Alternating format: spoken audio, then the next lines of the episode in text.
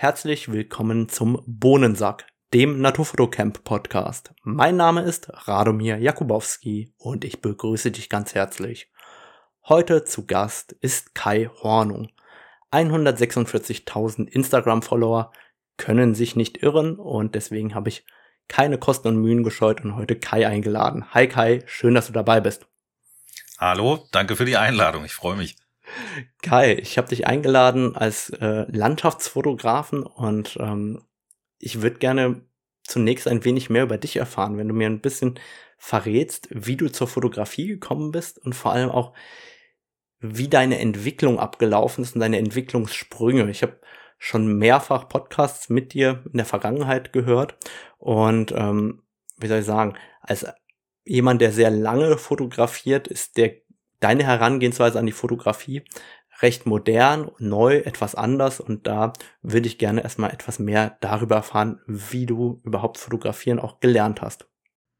Ja, gerne. Ähm, auf die Gefahr, dass der eine oder andere diese Story jetzt schon mal gehört hat, äh, bin ich ja fast geneigt, sie mal anzupassen, aber die Story ist halt, wie sie ist. Ähm, ich bin 47 Jahre alt, lebe in Hannover und bin 2016 ich würde sagen, so richtig zur Fotografie gekommen. Ich habe natürlich vorher auch schon eine Kamera in der Hand gehabt. Als Teenager war das auch eine klassische Analog. Äh. Äh, also ich weiß, wie ein Film in eine Kamera eingelegt wird. Ich könnte aber jetzt nicht sagen, wie sie in der Dunkelkammer entwickelt wird. Das habe ich nie gemacht. Mhm. Digitalkamera, ich glaube, die erste hatte ich so um 2000 rum. Und ähm, 2016 nenne ich deshalb als Startschuss oder als den den Zeitpunkt, seitdem ich eher ernsthaft fotografiere, weil das äh, der Moment war, wo ich mich auch intensiv damit auseinandergesetzt habe. Also wie fotografiert man? Bücher studiert, vor allem aber auch auf YouTube äh, mir Sachen angeschaut, Tutorials gekauft und dann, wie ich finde, so richtig eingestiegen, um das auch tatsächlich zu erlernen. Vorher war Selfmade ausprobieren, ähm, war auch danach noch viel ausprobieren.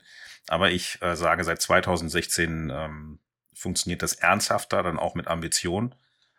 Und dann hat sich das eine oder andere ergeben und entwickelt und ja, es baute aufeinander auf.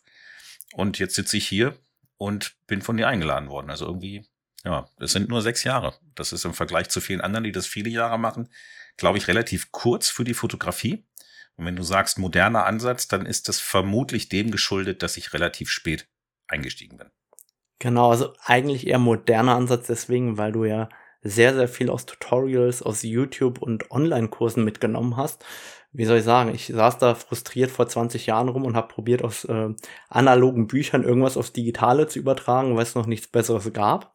Und du bist ja direkt diesen Weg gegangen oder die, du konntest diese schönen modernen Themen wie YouTube und Tutorials nutzen, um deine Fotografie weiterzuentwickeln.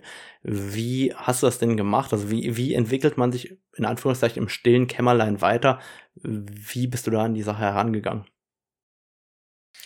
Du brauchst viel Zeit. Ähm, üblicherweise ist es für jemanden in dem Alter, also so um die 40, äh, nicht unbedingt gegeben. Also ich würde mal sagen, das hört so irgendwann in den 20ern auf, dass man so richtig viel Zeit hat, ähm, spätestens wenn die Familie da ist. Und das war bei mir halt das Thema. Es gab eine Trennung und damit äh, wohl oder übel auf einmal mehr Zeit, als mir vorher lieb war. Ähm, und die habe ich früher immer mit der Musik gefüllt. Habe ich auch da mit der Musik gefüllt, aber sie füllte nicht alles aus. Also da blieb noch Platz. Und statt mir weiter Fußballspiele anzugucken, ähm, habe ich mich erinnert, dass ich eigentlich das Fotografieren intensivieren wollte habe mir dann eine neue Kamera gekauft und rumprobiert und einfach geschaut. Ne? Also ähm, YouTube kann man als Zeitvertreib nehmen. Man kann aber auch schauen, ähm, wie mache ich denn dies? Also wie entlüfte ich eine Heizung? Ich erinnere mich noch vor vielen Jahren habe ich danach geschaut, wie mache ich das denn am besten? Also ja, ich bin äh, guilty, ich gebe es zu. Und sowas beim Fotografieren auch, also viel ausprobiert und ähm, die Qualität ist natürlich durchwachsen, auch damals schon. Also es gibt unheimlich viel auf YouTube, aber es gibt auch unheimlich viel, was vielleicht einen Einsteiger begeistert und unterhält, was aber von der Qualität, wie es einen weiterbringt, irgendwann so ein bisschen fragwürdig ist.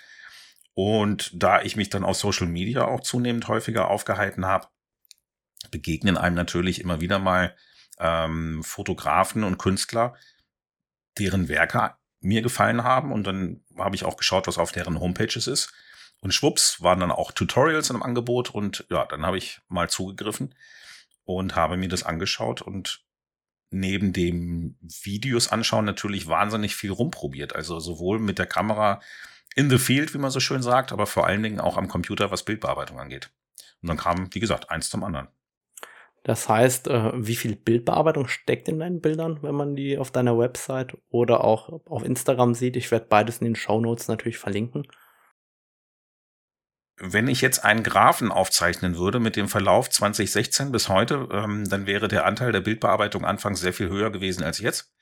Ähm, also ich habe damals nicht gescheut, dass eine Bildbearbeitung auch zwei Stunden oder länger dauert. Inzwischen werde ich manchmal schon nach einer halben Stunde nervös. Und ähm, mag es eigentlich auch, wenn es viel natürlicher erscheint. Wobei für viele Wettbewerbe oder auch äh, Puristen äh, verändere ich dann doch auch mal Pixel, indem ich irgendwas ziehe oder vielleicht rausstempel oder ähm, die Kontraste verändere, die Farbe, Farbe anpasse. Nicht, dass ich sie total verändere, aber ich harmonisiere so ein Bild dann eher. Das heißt, da ist schon, äh, die, sie würden nicht existieren ohne Bildbearbeitung, nicht in dem Sinne. Ähm, aber der Anteil der Bildbearbeitung, früher hätte ich gesagt, das ist 50-50. Vielleicht ist es das auch immer noch, ähm, weil ehrlicherweise war damals die Bildbearbeitung wahrscheinlich 80-20. Also bis als ich gestartet habe, ich habe neulich einen Vortrag gehalten für ein englisches Publikum und so ein bisschen meine kreative Reise dargestellt, äh, wie ich eigentlich von dem dramatischen und eher effekthaschenden äh, Bildern zu diesen kleinen Szenen, zu den Details gekommen bin. Und da war auch eine Sequenz, wo ich zwei Bilder vorgestellt habe aus, ich glaube, 2017 und auch 2016. Himmel ausgetauscht und ein Bild, das ich am Tag in Irland aufgenommen habe, war dann ein Nachtbild, wo ich noch eine Milchstraße reingesetzt habe. Also das ist mir äh, nicht fremd und ich habe auch nichts dagegen, wenn das jemand anderes macht. Begeistert mich aber überhaupt nicht mehr. Und vor allen Dingen habe ich relativ schnell festgestellt, dass diese Bilder für mich überhaupt nicht dieselbe Befriedigung darstellen, wenn sie fertig sind, wie Bilder, die tatsächlich echt sind. Also das letzte Mal ein Bild oder den Himmel in einem Bild ausgetauscht habe ich, glaube ich, 2019. Da waren das Werbeaufnahmen für ein Camperunternehmen in Island. Und da war mein künstlerischer Anspruch nicht so hoch wie bei den anderen Bildern, die ich so mache. Ähm, da habe ich dann mal einen eher eintönigen Himmel ausgetauscht, damit äh, das als Werbebild besser funktioniert. Aber für meine eigenen Werke, also wenn, wenn, wenn das Licht nicht passt oder der Himmel nichts gibt, dann fotografiere ich halt was anderes.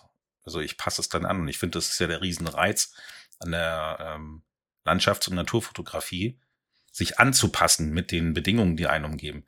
Und äh, das ist viel, viel befriedigender, dann so ein Bild zu äh, finden, das dann auch funktioniert, anstatt das am Computer zu fabrizieren. War jetzt eine lange Antwort auf die Frage, aber ich glaube, ich habe so ein bisschen hoffentlich den Kern gestriffen. Ja, also ich finde, das hast du sehr gut erklärt und vor allem hast du schon ganz viele Fragen gestriffen, die ich auch äh, mit dir heute noch erörtern will. Wenn du sagst, äh, Bildbearbeitung und äh, hinterher auch mal was ziehen, Farben anpassen, das bedeutet, das Thema Wettbewerbe und Authentizität in dem Sinne ist dir nicht so wichtig wie das künstlerische Endergebnis von dem, was du dir vorstellst oder von dem, was du vor deinem inneren Auge gesehen hast, korrekt? Ja, wobei da stichst du jetzt so richtig in ein, ähm, ein Wespennest rein. Also ich habe so ein, in Gedanken einen Artikel, ich habe auch schon angefangen zu schreiben, ähm, warum ich in diesem Jahr an keinem einzigen Wettbewerb teilgenommen habe. Äh, um die Frage vielleicht äh, schnell zu beantworten und damit eigentlich auch schon gleich den, den Artikel obsolet zu machen. Ähm, ich fand es irgendwann in diesem Jahr spannender, an keinem Wettbewerb teilzunehmen, anstatt an irgendeinem Wettbewerb teilzunehmen.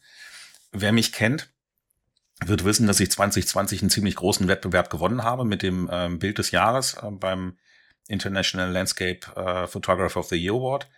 Das hat mir natürlich wahnsinnig geholfen für meine ähm, Bekanntheit. Von daher, das mag ich überhaupt nicht missen und das war ein total tolles Erlebnis. Aber ich habe, ja, es gibt Wettbewerbe, die sehr stark bildbearbeitungslastig sind. Zum Beispiel dieser, den ich da, ähm, den ich, den ich gewonnen habe. Dann gibt's auch einen, ähm, der jetzt gerade die, ähm, die Sieger verkündet hat. Natural Landscape Awards heißt er, glaube ich. Wo ich auch überlegt habe, Mensch, das ist eigentlich ein Wettbewerb, der würde mir gefallen von der Herangehensweise. Und dann habe ich mir die Bedingungen letztes Jahr durchgelesen und dachte so, ja, ich bin unsicher. Ich verändere ja schon auch mal was im Bild. Eigentlich ist es nicht viel, aber vielleicht zu viel und dass ein Bild disqualifiziert wird, das will ich irgendwie auch nicht. Und irgendwie war mir das dann schon zu, zu nervig, mir zu überlegen, welches Bild passt. Und ich würde zum Beispiel niemals rausgehen und sagen, ich fotografiere jetzt, damit ich dieses Bild bei einem Wettbewerb einreiche. Also so, so ticke ich nicht, wenn ich, wenn ich fotografiere. Und so ticke ich auch nicht, wenn ich Bilder bearbeite. Also diesen Gedanken funktioniert das Bild vielleicht bei einem Wettbewerb. Den der kommt erst dann, wenn das Bild fertig ist. Und dann stelle ich für mich eine Auswahl gedanklich zu, äh, zustande. Und wie gesagt, also da war so diese innere Schere, wo ich dachte, okay, passt das, passt das nicht. Und das war mir dann zu umständlich, noch weiter drüber nachzudenken, also habe ich es dann einfach sein lassen. Und diesen Gedanken, ich lasse es sein, auch dieses Jahr drüber getragen. Also so dieser Anreiz, ich erreiche vielleicht was bei einem Wettbewerb, hat mich dieses Jahr nicht gereizt. Ich mag das für die Zukunft nicht ausschließen, dass ich da wieder teilnehme, aber für dieses Jahr kein Anreiz. Und ähm, es gibt einfach auch wahnsinnig viele Wettbewerbe und wahnsinnig viele, die eigentlich nur einen Sieger haben und das ist der Veranstalter.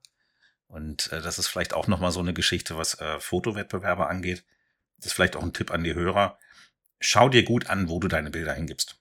Also manchmal ist so der Preis, dass man danach eine PDF-Plakette runterladen kann, um dann auf Facebook zu posten, hey, ich habe äh, eine Bronzemedaille da oder eine Erwähnung dort. Und diese Erwähnungen dann an einem, zwei Tagen in Facebook äh, 500-fach veröffentlicht werden von allen möglichen Leuten. Vielleicht, vielleicht ist es das gar nicht. Vielleicht ist das nicht der Dopaminausstoß, den man so braucht. Ja, also darüber haben wir tatsächlich im Podcast regelmäßig gesprochen. Also es gibt ja auch wiederkehrende Folgen mit äh, Jan Wegener zusammen und ähm, wir haben auch gerne mal namentlich vor Wettbewerben gewarnt in der Vergangenheit, äh, wenn es so Wettbewerbe waren, wo es nur darum ging, ähm, dass man Bilder hinschickt, damit die äh, im Endeffekt ihre Publikationen damit machen können und keine Gelder an die Fotografen auszahlen müssen. Und deswegen gebe ich dir auch vollkommen recht. Es gibt auch aus meiner Sicht nur eine Handvoll Wettbewerbe, die interessant sind. Und bei mir kommt es mal vor, dass ich etwas wegstempel und dann markiere ich mir das im Bild einfach. Das heißt, bei mir heißen die mit der Endung NW nicht wettbewerbsfähig. Und ähm, es sind bei mir irgendwie zehn Bilder im Jahr, wo ich einfach irgendwas weggestempelt habe, was mich wirklich mal katastrophal gestört hat. Aber normalerweise sind halt meine Bearbeitungen alle so, dass die wettbewerbskonform sind. Aber ich nutze natürlich auch nur, wie soll ich sagen, die großen Bekannten und das ist auch irgendwie an einer Hand aufzuzählen, wen es da gibt in Europa. Dementsprechend, das sind die Wettbewerbe, an denen ich teilnehme. Und das zweite Kriterium ist, die müssen mir einen Reminder per E-Mail schicken, sonst vergesse ich das immer. Ähm, von daher, das ist schon irgendwie essentiell. Jetzt Inzwischen kommt auch so eine Facette mit rein. Also ganz oft sind es Kollegen, die ja dann in der Jury sitzen, ähm, mit denen ich auch schon immer wieder mal Kontakt habe. Und ich finde es dann, ich finde es auch so ein bisschen komisches Gefühl, dass, dass ich dann ein Bild zu einem Wettbewerb schicke, wo ein Kollege von mir oder ein Bekannter oder Freund in der Jury sitzt, wo ich denke, äh, irgendwie ist es auch schräg. Nee, dann, dann lasse ich es lieber. Okay, also ich, ich finde immer, wenn man in der Jury sitzt, zumindest geht's mir so, wenn jemand Bilder einreicht und ich erkenne das Bild, dann juriere ich doppelt so hart und überprüfe meine Meinung auch nochmal dreimal, ob das wirklich gerechtfertigt war, dass der eine Runde weiterkommt, als wenn es ein fremdes Bild wäre. Wenn es ein fremdes Bild wäre, sage ich, oh cool, habe ich so noch nicht gesehen eine Runde weiter so ungefähr. Aber wenn das, wenn ich das Bild jetzt kenne, ja, das Bild kenne ich, die Idee ist ja super, aber ist der Schnitt auch hundertprozentig, passt denn die Schärfe und also wenn ich das Bild kenne, bin ich viel kritischer, als wenn ich das Bild nicht kennen würde, muss ich dann auch äh, ehrlich gestehen. Also ich, ich finde es dann schwieriger eigentlich für den, der einreicht, als Ja, äh, dann ist das ja gleich noch ein Argument, dass ich keine Bilder einreiche. Tatsächlich, ich glaube, deine Bilder kenne ich zu schlecht. Äh, vor allem auch vorwiegend von Instagram. Ähm, und ich, ich ich weiß nicht, ob es nur mir so geht, aber ich finde, in dieser Kompaktheit auf dem Handy, dieses kleine Bild, das man dort dargestellt bekommt, das prägt sich nicht so gut ein, wie wenn du das äh, in einer Ausstellung siehst oder irgendwo in einer größeren Auflösung oder in einem Blog siehst oder ähnliches. Ähm, da mache ich mir mehr Gedanken über das einzelne Bild als ähm, auf ähm, Instagram. Und eigentlich können wir da gerade den Bogen spannen äh, zum Thema Social Media. Wie wichtig sind dir denn Social Media? Ich meine, Du bist auf Instagram sehr erfolgreich mit, ich glaube, ich hatte heute eben geguckt, 146.000 Followern. Das heißt, du hast ja schon mal auf jeden Fall eine gewisse Arbeit da reingesteckt. Aber wie wichtig ist dir denn das ganze Thema Social Media? Wie viel Zeit haben wir denn? also das Thema Social Media, also äh, erfolgreich, das kann man ja auch mal definieren. Was ist denn erfolgreich? Also ich kann ja zum Beispiel mal verraten, jetzt sind wir im November 2022 ich war im November 2021 auch exakt bei 146.000 oder 147.000, ganz knapp. Das heißt, ich habe es also geschafft, in diesem Jahr ähm, exakt wahrscheinlich 500 Follower in Summe oder 700 zu verlieren und habe eher einen Rückschritt gemacht. Ähm, das an sich ist schon mal eine Aussage, weil das eigentlich darstellt, wie äh, sich Instagram auch verhält oder äh, inzwischen funktioniert oder auch nicht funktioniert. Ich bin 2016 zur Fotografie gekommen, habe ich gesagt. Ich glaube, ich habe im Spätsommer, Herbst oder so angefangen, Bilder hochzuladen. Ähm, und 2017 lernte ich ein paar Leute kennen, die durchaus auch teilweise inzwischen prominent sind im Bereich der Fotografie und bin seitdem mit denen regelmäßig im Austausch. Und das, das putschte sich eigentlich so hoch. Man hat Bilder hochgeladen und äh, war dort im ganz engen Austausch. Spätestens nach meiner ersten Dolomitenreise und den Bildern, die kamen irgendwie total gut an baute sich das auf und ich habe wirklich stetig, vorhin habe ich gesagt, ich könnte einen Graphen aufzeichnen, könnte ich ja auch. Und das war eigentlich, das war fast eine Kurve, die exponentiell angestiegen ist. Äh, immer mehr äh, Follower, die dazu kamen. Natürlich total aufregend und spannend. Erst recht dann, als dann ähm, es auch möglich war, auf Fotoreisen mit zum Beispiel Vermietern von, ähm, von Mietwagen zu kooperieren, die Interesse hatten, mit mir zusammenzuarbeiten. Von daher, ähm, wirklich gut, förderlich auch, um ähm, bekannter zu werden, um auch ähm, von der Fotografie sprichwörtlich zu äh, profitieren. Inzwischen ist es aber so, dass ich sage, also Social Media finde ich äh, wichtig und gut, um mit den Leuten, denen meine Arbeit wichtig ist, Kontakt zu halten. Und es gibt äh, wirklich auch Menschen, und dafür bin ich unendlich dankbar, die sich auch jetzt noch, wo Instagram nicht mehr so gut für Fotografen funktioniert, ähm, die trotzdem fragen, hey, hast du was Neues oder das, was du da hochgeladen hast, ist klasse und ähm, die, die mich anschreiben, die Kontakt halten und äh, denen es nicht egal ist, was ich mache. Und das ist, das ist großartig und dafür ist es immer noch wert, auch Bilder hochzuladen, auch wenn es inzwischen ähm, ich habe gestern oder vorgestern geschaut. Das ist, äh, glaube ich, über eine Woche her, dass ich das letzte Mal ein Bild hochgeladen habe. Ähm, das war vor vier, fünf Jahren undenkbar. Da habe ich jedes Jahr, äh, jede, jeden Tag ein Bild hochgeladen. War sehr aktiv. Das bin ich jetzt so nicht mehr. Ich schaue mal kurz rein, aber auch an Bildern, die ich so sehe, muss ich ehrlich sagen, langweilt mich dann doch auch eher viel, muss ich gestehen. Ähm, dass die ganze Zeit auf Instagram Videos reingeballert werden, ähm, ich habe überhaupt nichts gegen Videos, aber in der Regel sind es wirklich nur so kurze Clips, die, ähm, die so einen äh, Unterhaltungswert haben, wie, jetzt will ich niemandem zu nahe treten, aber RTL 2 Sendungen, die jetzt nicht so richtig ähm, klasse darstellen, sondern einfach nur kurze, kurze Unterhaltungen sind. Was auch mal okay ist, aber ich es auch nicht immer brauche. Hm. Es gibt natürlich noch andere Social Media. Es gibt Twitter. Elon Musk hat ähm, den Laden gerade gekauft und scheint ganz spezielle Vorstellungen zu haben, wie er damit umgeht. Das wird interessant zu sehen sein, äh, wenn dieser Podcast erscheint. Vielleicht ist Twitter dann schon Geschichte, wer weiß.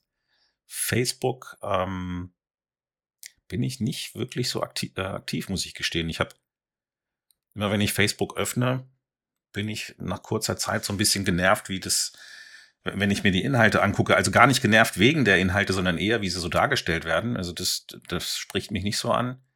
Vero schien sehr verheißungsvoll. Auch schön im Umgang mit den Kolleginnen und Kollegen, dass da ein Austausch stattfand. Aber das scheint auch wieder einzuschlafen, so wie auch 2018, als es das erste Mal gehypt wurde als Instagram-Ersatz. Also ich glaube, es entsteht gerade so ein Social-Media-Vakuum.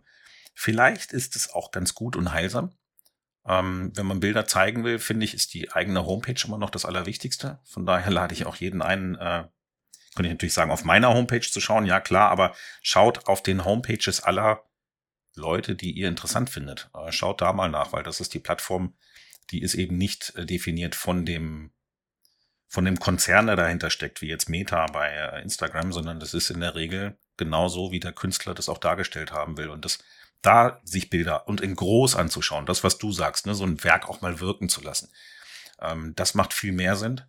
Oder sich so tolle Bücher zu kaufen, wie zum Beispiel das neue von Sandra Bartocha, ähm, sich dort die Bilder anzuschauen, wofür sie, glaube ich, auch wirklich gedacht sind, dass sie eben länger überdauern, als mal kurz mit dem Finger über den Bildschirm zu wischen, sondern dass man sie in der Hand hält und dass man sie sich in Ruhe anschauen kann, studieren kann.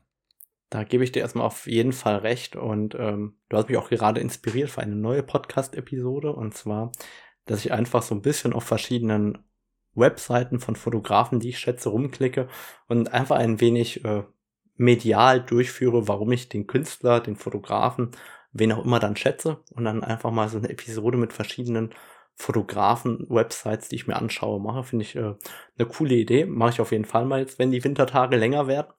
Ähm, ich mache das im kleinen Stil, zum Beispiel mit meinem Newsletter. Also da stelle ich jedes Mal eine Homepage vor, wo ich sage, das, das gefällt mir. Auch ein, zwei Sätze dazu, warum und ähm, hoffe, dass viele draufklicken, wobei ich sehe ja auch, dass, dass es gut geklickt wird. Also das kommt wirklich an. Von daher ja, bin ich gespannt, äh, was, was du denn so beschreibst. Das ist bestimmt für die Hörer auch super interessant. Ja, ich, ich glaube, dass es auch spannend ist, warum man einen Fotografen schätzt. Also ich glaube, dass je nachdem, was ein Fotograf fotografiert und in welcher Form, wirkt das vielleicht auf mich genial und ich schätze auch den Menschen und die Geschichten dahinter. Und ähm, jemand anderes wird sagen, dass die Bilder nicht so genial sind, wie ich sie empfinde. Und das hängt natürlich sehr, sehr stark am Betrachter und den Emotionen, die es auch dann äh, beim Betrachter natürlich weckt. Aber jetzt hast du ja sozusagen beschrieben, wie so ein negativer Input durch Social Media momentan auf dich stattfindet oder ein Loch oder wie auch immer du es beschreiben möchtest. Hast du dir denn eine Strategie überlegt, wie du Social Media nochmal für dich in ein positives Licht rücken kannst? Ja, dass der, also nicht, dass der Eindruck entsteht, dass ich das, ähm, dass ich Social Media als negativ sehe. Ich glaube, es wird aktuell ähm, vielleicht in manchen Richtungen so ein bisschen missbraucht. Übrigens leider ja auch von uns Fotografen. Ne? Also ähm, sind ganz viele, die wirklich auch nur auf Reichweite gehen oder alles Mögliche probieren, ähm, damit sie dort gesehen werden. Da war ich ja auch zu Beginn. Ähm, inzwischen schmunzel ich manchmal eher und ähm, denke mir dann, ja, wahrscheinlich ist das der Grund, weshalb Social Media aktuell auch nicht mehr so wahrgenommen wird oder so, so schön ist wie früher. Aber wo es schön ist, und das ist, dafür wurde Instagram ja eigentlich auch wirklich ähm, gebaut, meine ich, das ist der Kontakt. Das ist das Ver Vernetzen von Menschen. Und ähm, das sollten gerade wir Fotografen auch nicht ganz vergessen. Wir, wir leben zwar von dem Visuellen und wir haben ein Angebot, nämlich unsere Bilder. Am Ende geht es aber in Social Media vorrangig darum, sich mit anderen Menschen zu vernetzen. Und das funktioniert ja immer noch sehr gut.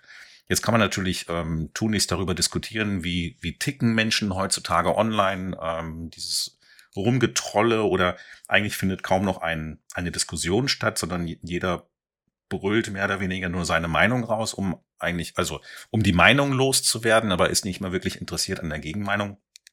Da kann man drüber diskutieren, klar. Aber ähm, grundsätzlich funktioniert das Verknüpfen auf Social Media schon immer noch.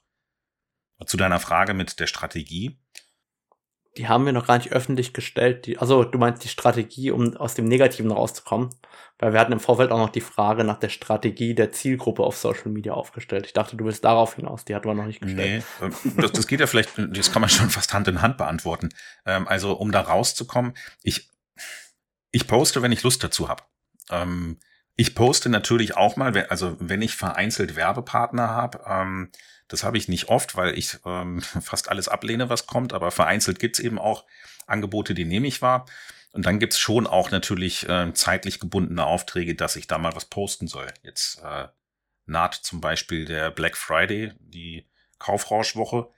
Da gibt's natürlich auch Partner, die sagen, hey Kai, ähm, könntest du das jetzt auch ähm, darstellen? Und wenn ich dann eine Vereinbarung mit dem Unternehmen habe, dann mache ich das auch, dann poste ich da auch. Ähm, aber mir ist wichtig, dass das authentisch ist. Und ich glaube, keiner im Internet ist so dumm und lässt sich da ein X für ein U verkaufen. Also Authentizität wird schon wahrgenommen und mir ist es auch selbst extrem wichtig. Und wenn ich keine Lust habe zu posten, dann mache ich es auch nicht. Ähm, also mein, meine Strategie, um da rauszukommen oder drin zu bleiben, so will ich es mal eher sagen, ist weiter das machen, worauf ich Spaß habe. Und äh, wenn das andere Leute anspricht, dann ist gut. Spannend, weil ich, ich habe ja auch einen ähnlichen Verdruss wahrgenommen wie du. Und ich habe zunehmend mehr komplett andere Künstler aus anderen Genres, viel Streetfotografen. Also mein, äh, mein Feed besteht heutzutage nur noch sehr wenig aus Naturfotografie und sehr viel aus anderen Formen der Fotografie und Kunst. Und das, wie soll ich sagen, dadurch habe ich ja immer wieder das Gefühl, was Neues zu entdecken, weil ich ja dort komplett fachfremd bin und dort ähm, kann ich ja inspiriert werden von Bildern, die ich so noch nicht gesehen habe. Das heißt, das hilft mir weiter, weil ich einfach nochmal Dinge sehe, an denen ich mich nochmal erfreuen kann. Das finde ich ist ein ganz toller Ansatz und ich finde, das ist auch der wahrscheinlich einzig richtige Ansatz für jeden Künstler, weil du ähm, man, man saugt ja auf und du saugst ja nicht nur auf aus der eigenen aus der eigenen Brache hätte ich fast gesagt, aber das ist, klingt so negativ, so ist nicht gemeint, aus dem eigenen Umfeld, in dem man sich bewegt. Und ähm, dann hat man irgendwann Scheuklappen auf und entwickelt sich ja nicht mehr weiter. Also total spannend. Und wenn, wenn du das nächste Mal in der Natur bist und irgendwas reinbringst, was, was vielleicht aus einem, aus einer Betrachtung von der Streetfotografie entstanden ist, also dann kreierst du was Neues, ne? Dann, dann wird es vielleicht spannend. Vielleicht wird es erstmal nicht hochklassig, aber ist doch nicht schlimm. Ist ja ein Übergang zu was Neuem. Und ähm, das ist ja das Tolle, was auf dieser kreativen Reise so wahnsinnig viel Spaß macht, Dinge zu probieren. Und äh, ich liebe es auch, inspiriert zu werden. Und äh, das muss, weiß Gott, nicht äh, aus der Landschaftsfotografie sein. Das kann, kann auch ein Film sein oder bei mir auch ganz viel die Musik. Jetzt äh, beschreibst du es selber, es kann auch die Musik sein. Welche Parallelen gibt es denn für dich zwischen Fotografie und Musik? Ich probiere zu erklären, worum es mir geht. Wenn ich koche, ich koche gerne. Ich finde, Kochen ist wie Fotografieren. Du hast irgendwelche Zutaten, du hast ein Gefühl, was daraus werden könnte.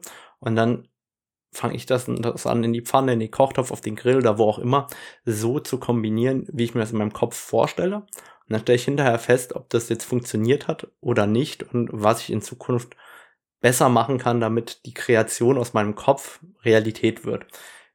Geht es dir in der Musik genauso oder ist Fotografieren und Musik bei dir komplett unterschiedlich?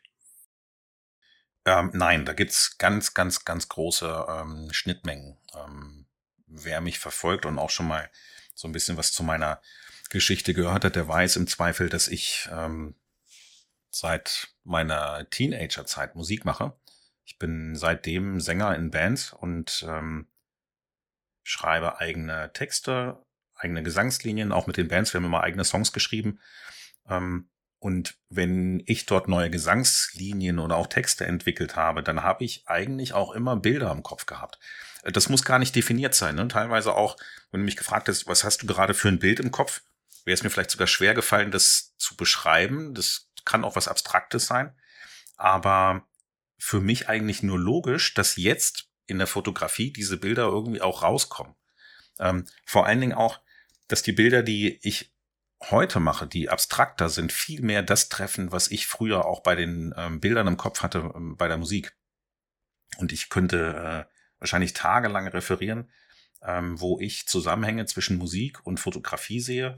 Das betrifft den kreativen Bereich, das betrifft den auch den, sogar den Business-Bereich, äh, den Social-Media-Bereich. Also da gibt's wahnsinnig viele Schnittmengen. Und ähm, es gibt übrigens ja auch wahnsinnig viele Fotografen, die tatsächlich einen Hintergrund in Musik haben. Nicht so viel im Kochen, glaube ich. Da wäre ich zum Beispiel raus, weil ich bin verdammt mieser Koch. Also jeder, der sich, äh, der mich gerne einladen möchte als Koch, der wird das danach nicht nochmal machen wollen.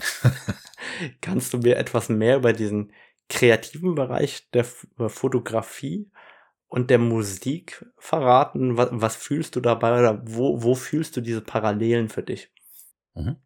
Das ist der intuitive Ansatz. Ähm, also es gibt ja in der Fotografie ähm, Personen, die sehr stark intuitiv arbeiten und ähm, Dinge, die sie sehen, dann irgendwie äh, festhalten.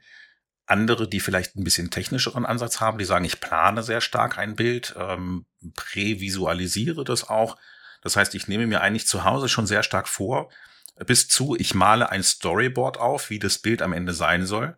Dann fahre ich zur Location und ähm, stelle das nach oder produziere es dann. Also Storyboard habe ich dafür noch nie gezeichnet, aber natürlich habe ich auch so dieses gedankliche Zielfoto ähm, früher gehabt. Also ähm, als ich startete, habe ich natürlich auch auf Social Media Bilder gesehen von diesen tollen Locations und dachte, oh, das würde ich auch gerne so reproduzieren. Und dann natürlich die eigene Note reinbringen, was letztlich eigentlich nur noch die Bildbearbeitung ist. Ähm, und heute schaue ich, gibt es Gegenden, die Potenzial haben? Und dann fahre ich hin und dann lasse ich die Landschaft auf mich wirken. Also ich sage dann mal ganz gerne, ich, ich, ähm, ich möchte, dass das Beet nach mir ruft, anstatt dass ich eins erzwinge, also dieses Vorgeplante habe. Dann wird die Fotografie für mich befriedigender. Ich habe das Gefühl, dass meine Bilder dann meist auch besser sind, weil irgendwie mehr von mir drin steckt. Und das ist vielleicht auch noch eine große Schnittmenge. Ähm, wenn ich über die Fotografie schreibe oder auch erzähle, sage ich inzwischen ganz viel, dass ein Bild natürlich ganz viel darstellt von dem, was vor der Kamera ist. Aber Bilder berichten eigentlich auch genauso viel von dem, was äh, hinter der Kamera oder wer hinter der Kamera steht, was der, wie der Fotograf so ist. Und das ist eigentlich auch, finde ich, eine große Kunst, dort ganz viel persönlichen Ausdruck in diese Bilder mit reinzubringen. Und äh, für mich ist das eigentlich auch aktuell der spannendste Teil der Fotografie.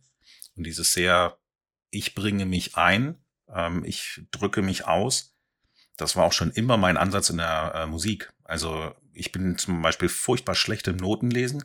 Ähm, ich kann so mit äh, mir das so zusammenreimen. Ja, ich kriege den Notenschlüssel hin und auch die, die einzelnen Noten, aber ich könnte nicht danach spielen. Auch auf der Gitarre greife ich fünf, sechs Akkorde und ähm, viel mehr habe ich da nicht anzubieten. Würde für Punk wahrscheinlich reichen, aber ist eher schlechter als recht.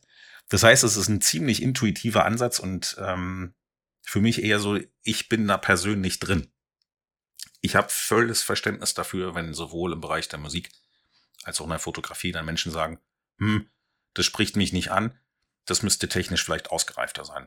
Völlig okay, ähm, ist aber nicht mein persönlicher Ansatz für diesen Bereich der Kreativität.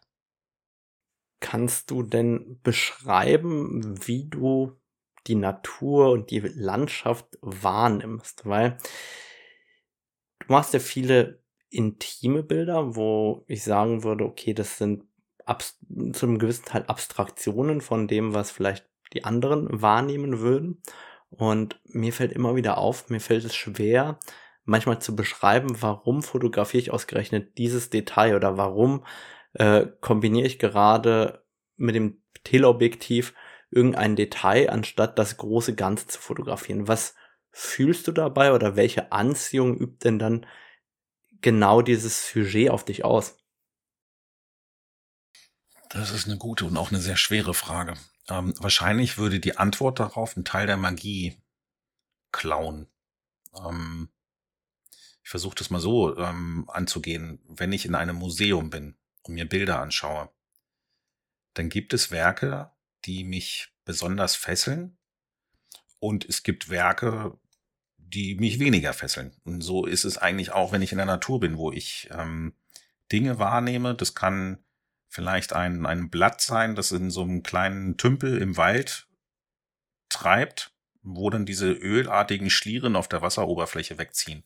Ich sage, das, das spricht mich an, das ist spannend. Ähm, ich näher mich vermutlich dann erstmal eher grafisch, äh, wie das sich so darstellt, habe dann aber relativ schnell dann auch ähm, für mich ein, ein, eine Deutungsebene dabei. Das könnte jetzt in diesem geschilderten Fall ähm, Vergänglichkeit sein. Also das, was, was so, das, das Leben, das aus diesem Blatt so rausfließt. Und ähm, dann entsteht für mich eine Beziehung zu dem, was ich da sehe. Es entsteht eine, eine Story, etwas, was mir in den Bildern auch immer sehr wichtig ist. Und dann finde ich das spannend und ähm, aufnehmenswert. Kann aber auch sein, dass ich mit der Drohne ähm, über einen äh, Fluss fliege, dann nehmen wir Island, das ist ja, wo dann die Flüsse so meandern und so, so ziemlich verrückte Formen hinterlassen, wo ich sage, das, das sieht einfach total spannend aus. Es sieht ein Stück weit vielleicht auch fremd für uns aus, weil wir das von unten am Fluss so niemals sehen würden. Und dann die, die die ähm, Distanz oder die Skala aus dem Bild zu nehmen. Also dass man nicht mehr nachvollziehen kann, ähm, wie hoch, wie tief ist das, wie groß ist das, was abgelichtet ist. Könnte eine Makroaufnahme sein von etwas, was vielleicht nur ein Zentimeter groß ist. kann aber auch sein, dass ich aus 50 Metern Höhe mit der Drohne nach unten fotografiere und der Fluss äh, viele Meter breit ist. Und das aus dem Bild rauszunehmen, auch in der Bildbearbeitung zum Beispiel den Lichteinfall ähm, zu verändern, also dass, dass man nicht mehr sieht, aus welcher Richtung der Licht kommt, sondern dass das Bild eher zweidimensional erscheint und damit noch abstrakter. Das ist etwas, was mich anspricht und ähm, ja, es ist dann, was ist es genau, was mich reizt? Es ist wahrscheinlich, dass ich mich darin verlieren kann, so wie wenn ich Musik höre und ähm, ich merke, meine Gedanken driften vielleicht gerade weg und sie, sie bauen sich so, ein, so eine eigene Realität, einen eigenen Bezug. Das finde ich dann spannend. Und ich, ich glaube, es gibt eine Aussage, ich meine, es ist von Meiner White vor vielen Jahren, dass ein Bild eigentlich genau dann mehr wert ist, oder es Alfred Stieglitz war es vielleicht auch, dann mehr wert ist, wenn es vom Betrachter gedeutet wird. Also es ist weniger entscheidend, was ich als Fotograf darstelle, als vielmehr, was der Betrachter mit den Bildern nach macht, welche Deutung entsteht, ähm, welche welches neue Thema vielleicht auch und und ähm, wo man es fortträgt. Also so hat es und dann bin ich weiter bei der Musik. Bei mir auch oft funktioniert. Ich höre Musik, die mir gefällt, achte auf den Text. Da gibt es vielleicht eine Zeile, die mich besonders reizt und auf einmal entsteht bei mir eine Textidee für etwas. Der Text ist aber völlig anders als das in diesem Ausgangslied. Also hat ein ganz anderes Thema, aber es gab einen wie so einen Dosenöffner, der das Ganze geöffnet hat und schon sprudeln Gedanken raus. Und das ist genau das, was ich vorhin mit der Inspiration meinte. Dann ist das für mich etwas, was ich wahnsinnig erfüllend finde. Und das ist, äh, was, was mich eigentlich seitdem ich ein kleiner Junge bin, der auf äh, einem Tisch sitzt, Dinosaurier malt oder Captain Future Raumschiff oder was auch immer, der, der irgendwo eine Idee hat, ähm, etwas darstellt und das weiterträgt. Und das fasziniert mich seit meiner Kindheit und finde ich spannend und ähm, ist ein ganz wichtiger Teil meines Lebens. Nein. Also das ist, ähm, da ist Fotografie für mich, also ich liebe Musik, aber dabei Musik hören, ich habe es noch nicht probiert und ich will es nicht probieren, weil gerade, also ich stelle mir vor, ich stehe oben ähm, am Berg und ich höre nichts vielleicht das Flattern von Flügelschlägen eines Vogels, der irgendwo ist, oder mal so ein kleiner Windhauch. Das finde ich ist, das ist wie so eine, so ein zen-artiger Moment und ich finde das wahnsinnig ähm, toll. Also ich, äh, ich liebe absolute Stille. Zu Hause brauche ich es nicht. Ne? Also da, liebe ich auch Musik. Wenn ich irgendwo unterwegs bin, habe ich meistens Kopfhörer auf. Alles gut. Aber das Leben ist oft so schnell, laut und busy. Da genieße ich diese Momente mit der Kamera am Berg, nichts hören, treiben lassen. Und das ähm, keine Musik. Bei der Bildbearbeitung durchaus ja. Da höre ich gerne Musik, aber beim Fotografieren selbst nee.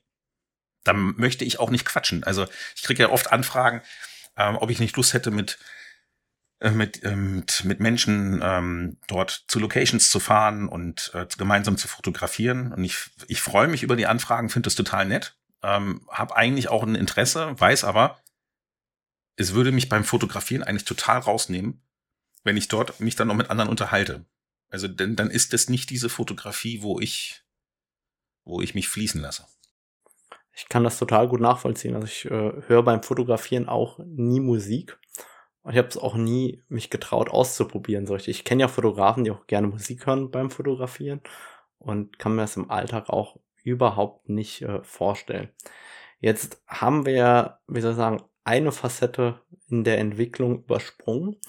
Ähm, wie bist du denn von der großen, weiten Landschaft, die abbildend ist und die eventuell verfremdet wird und durch einen besonders schönen Sonnenauf- oder Untergang geprägt wird? Also, wie bist du denn von dem großen und tollen Landschaftsbild zur intimen Landschaft, also zur Abstraktion gekommen? Wir waren jetzt sehr tief in diesen Gefühlen drin die du hast, wenn du das abstrakte Bild kreierst oder schaffst? Und wie bist du denn von der einen, ich sag mal, handwerklichen Aufgabe in Anführungszeichen zu der kreativen Darstellung gekommen? Weil ich glaube, dieser Schritt fällt ja unglaublich vielen Fotografen, Hobbyfotografen, wie man immer, total schwer. Wie komme ich denn von abbildend und bearbeitend zu Abstraktion? Auch hier bin ich versucht, wieder auszuholen. ähm, ich, wie gesagt, neulich habe ich einen Vortrag gehalten, genau zu diesem Thema. Der Vortrag hieß Finding Small, also passt eigentlich 100% zur Frage, wie ich das Kleine gefunden habe. Und die Antwort war, es war schon immer da. Also ich schmunzel auch gerne, wenn, wenn mich Leute ähm, ansprechen oder anschreiben, sagen, oh, ähm, deine, deine Bilder haben sich ja so verändert und du machst jetzt auch die kleineren ähm, Aufnahmen. Und ähm, ich kann verraten, auf meiner ersten richtigen Fotoreise 2017 im Herbst habe ich mich mit Freunden verabredet und wir sind eine Woche durch die Alpen getourt. Und dort habe ich Bilder zum Beispiel aufgenommen, es war am Königssee, als wir mit dem Boot rübergefahren sind. Dichter Nebel, total ruhig, auch obwohl das Boot gut gefüllt war, aber keiner sprach. Und ich schaute so ins Wasser und da sind so ganz leichte Wellen vom Boot weggeflossen. Und die habe ich fotografiert. Ähm, und ich hatte sofort eigentlich eine Serie im Bild. Ich hatte zu dem Zeitpunkt aber nicht das Selbstvertrauen, diese Bilder zu veröffentlichen. Und noch viel schlimmer, ich hatte noch nicht die Fähigkeit in meiner Bildbearbeitung, diese Bilder so darstellen zu können, wie ich sie im Kopf hatte. Also ich glaube zu der Zeit, und das hatte ich in diesem Vortrag auch dargestellt, konnte ich schon relativ sicher diese dramatischen Bilder darstellen. Da hatte ich einen gewissen Workflow in der Bildbearbeitung und Kontraste äh, und Dynamik spreizen und darstellen, Licht verstärken, ähm, kein Ding, hat alles wunderbar geklappt. Aber dann so eine subtile Stimmung darzustellen, wo es eben nicht um das Ballern eines Kontrastes geht. Das hat mich echt äh, aufgeschmissen zu dem damaligen Zeitpunkt. Das war 2017, wie gesagt. 2020 habe ich diese Bilder dann veröffentlicht und habe dann eine Serie veröffentlicht mit diesen äh, Wellen, äh, die Calm Water äh, Serie, weil ich das Gefühl hatte, erst dann hatte ich verstanden, wie ich das auch bearbeiten kann. Das heißt also, äh, Antwort auf deine Frage.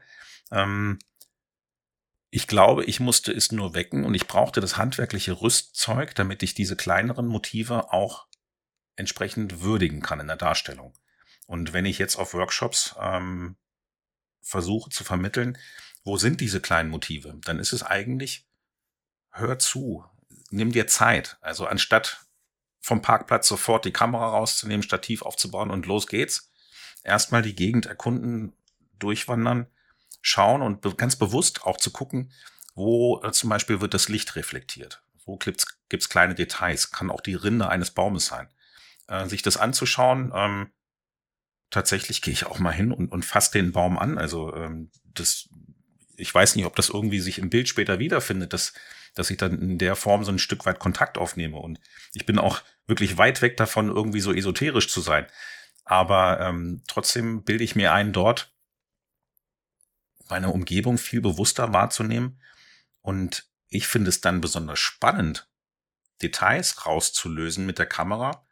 Kann auch mit der äh, mit einer wirklich langen Brennweite sein, damit ich es wirklich sehr stark ähm, dann fokussiere, den Teil der Rinde, den ich jetzt meinetwegen sehe, um daraus für mich ein stimmiges Gebilde zu machen. Also auch eine Abstraktion vielleicht zu erreichen, wie es eine Luftaufnahme in Island wäre.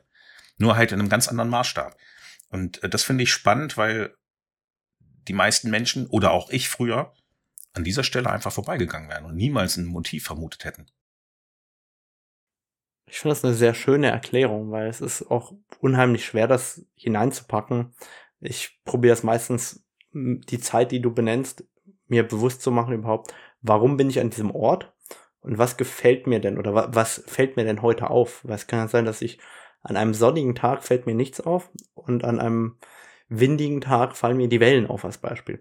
Und dementsprechend ist ja für mich auch mal die Frage, was ist denn jetzt in diesem Moment besonders für mich und wie kann ich das in diesem Bild nachher auch transportieren? Wie, wie kriege ich denn diese Vibes? Jetzt eine Frage, auf die ich dich nicht vorbereitet habe. Ähm, wärst du denn bereit, solche zwei, drei Bilder zu zeigen, wie die aussahen, als du die fotografiert hast. Also, ich sag mal, ein verkleinertes JPEG vom RAW und das Ergebnis, einfach, dass man sich vorstellen kann, wie oder was du da bearbeitet hast oder Klar, entzaubert dir das alles? Nein, kein Problem. Mhm. Da ich ja auch ähm, Wissen vermittel, was die Bildbearbeitung angeht, ähm, habe ich damit überhaupt gar kein Problem. Also tatsächlich trage ich schon ganz lange auch den Gedanken im Kopf, ähm, Tutorial mal zur Verfügung zu stellen. Ich habe das für ähm, Kollegen von Zeitweise auch schon gemacht, Anfang des Jahres. Habe dort ähm, ein Videotutorial aufgenommen, wo ich genau das gezeigt habe, ne? von, von der RAW-Aufnahme hin zum fertigen Bild. Und äh, genau das vermittle ich auch ganz oft in äh, Online-Trainings, die ich anbiete. Und ich habe gar kein Problem, das darzustellen. Weil mich würde es einfach interessieren, dahingehend, ich habe mich mal nackig gemacht, als ich äh, disqualifiziert worden bin in einem der Wettbewerbe. Ich hatte äh, tatsächlich was äh, vergessen, dass ich was gestempelt hatte. Und habe einfach mal das Raw vorher, nachher gezeigt und habe noch einen anderen Fotografen dazu bekommen, dass er mir auch das äh, Raw vorher zeigt und nachher, warum er disqualifiziert worden ist. Und das hat doch sehr viele Leute interessiert, warum wurde man sozusagen disqualifiziert.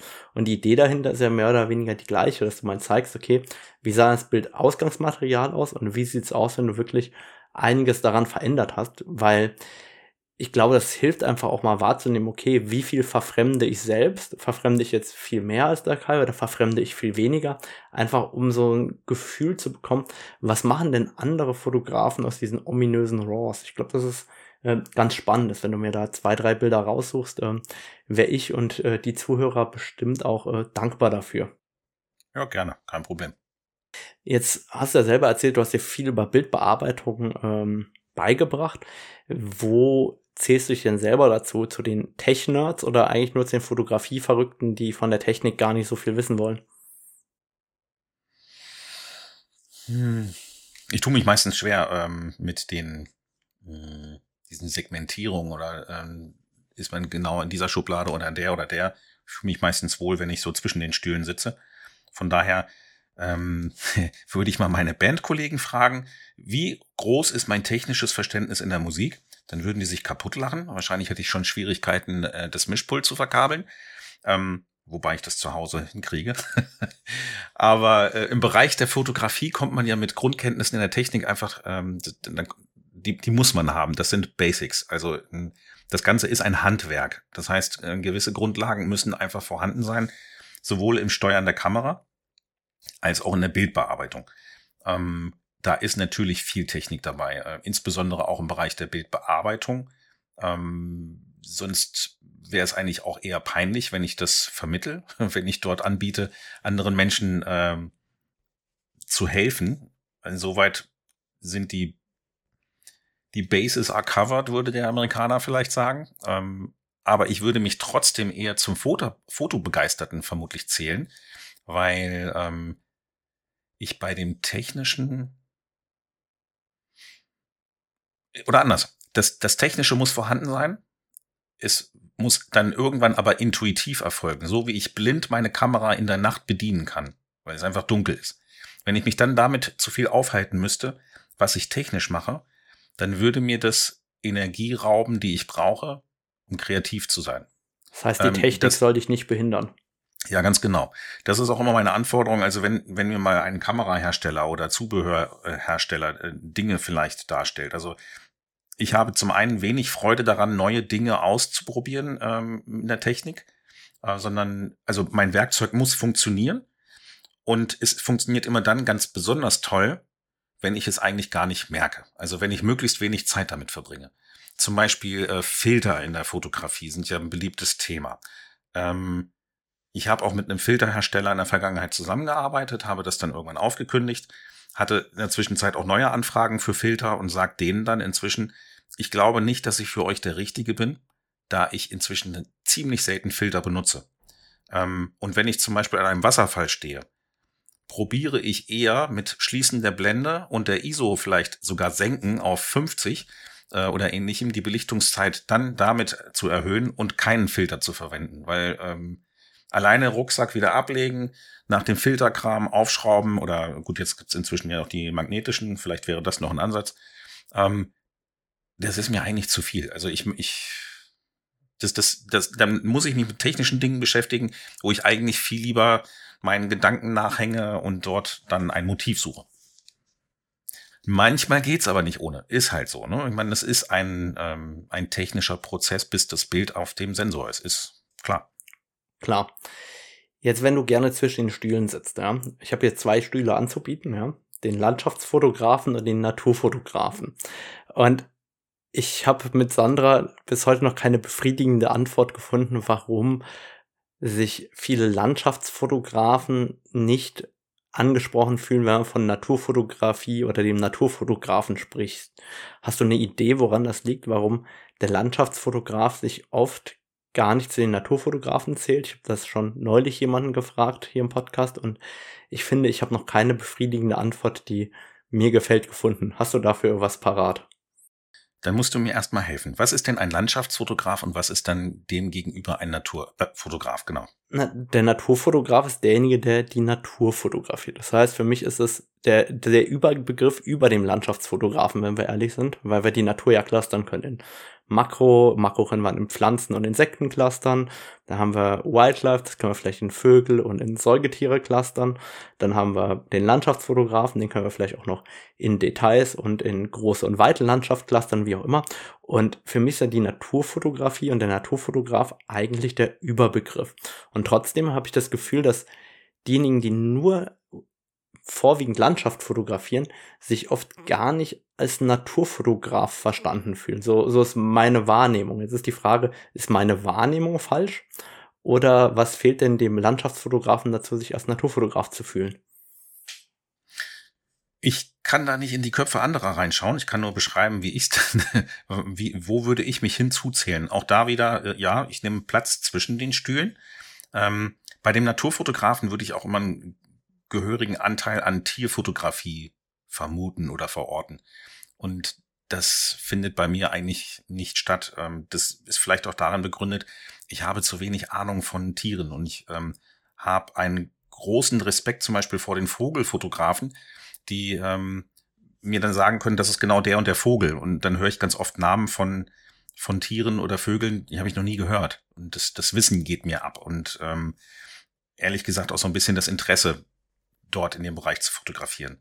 Und wahrscheinlich aus dieser Hilflosigkeit oder meiner Beschränktheit heraus würde ich mich eher als Landschaftsfotograf bezeichnen, weil ich eben mehr das nehme, was da ja halt, wo Hügel, wo Berge sind, wo Wasser ist, was da so vielleicht an Bäumen wächst, ohne dass ich immer vielleicht auch 100% beschreiben kann, welche Pflanze da vor meinem Objektiv ist.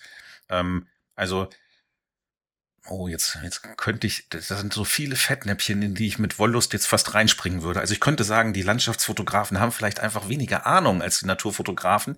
Gemeint ist weniger Ahnung, was ist das genau für ein Baum, was ist das für eine Pflanze, die hier vorne ist, welche Blume, welcher Vogel.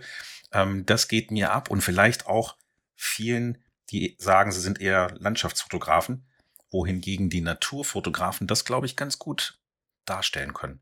Und vielleicht fühle ich mich dazu zu klein und unwissentlich und sagt dann auch, aber eigentlich ist mir das auch für mein Bild nicht so wichtig und von daher bin ich der, der kleine Landschaftsfotograf. Das ist eine spannende Erklärung und ich hoffe, dass das einen so großen Aufschrei unter den Landschaftsfotografen hervorruft, dass ja, die mir dann dass schreiben und Federn. Nein, dass die mir schreiben, warum sie sich als Landschaftsfotograf fühlen und nicht als äh, Naturfotograf. Ja, also wir kommen ja jetzt so langsam zum Ende und ich wollte äh, auch die Podcast-Hörer nochmal daran erinnern, dass sie momentan immer noch die Canon EOS R10 mit dem Canon RF 100 bis 400 mm Objektiv gewinnen können. Ihr könnt ganz einfach teilnehmen, macht einfach eine ähm, Apple Podcast Rezension äh, zum Podcast und äh, schickt mir einen Screenshot, bevor ihr die abschickt an radomir.naturfotocamp.de. Ich verlose die dann spätestens am 6.12. bis 6.12 Uhr, also bis dahin ist Deadline und dann in der darauffolgenden Podcast-Episode verlose ich die und äh, das soll auch die Werbung dafür einfach mal gewesen sein, weil sonst vergesse ich das immer. Und dir, Kai, danke ich ganz, ganz herzlich, dass du dir heute die Zeit genommen hast, mit mir so viele schwere Fragen äh, angegangen bist und äh, mit mir gemeinsam durch so viele Fettnäpfchen geschwommen bist. Und Schön, dass du dabei warst und ich hoffe, alle konnten was mitnehmen. Ich verlinke auch nochmal alles in den Show Notes. Dankeschön. Ganz lieben Dank, das hat viel Spaß gemacht.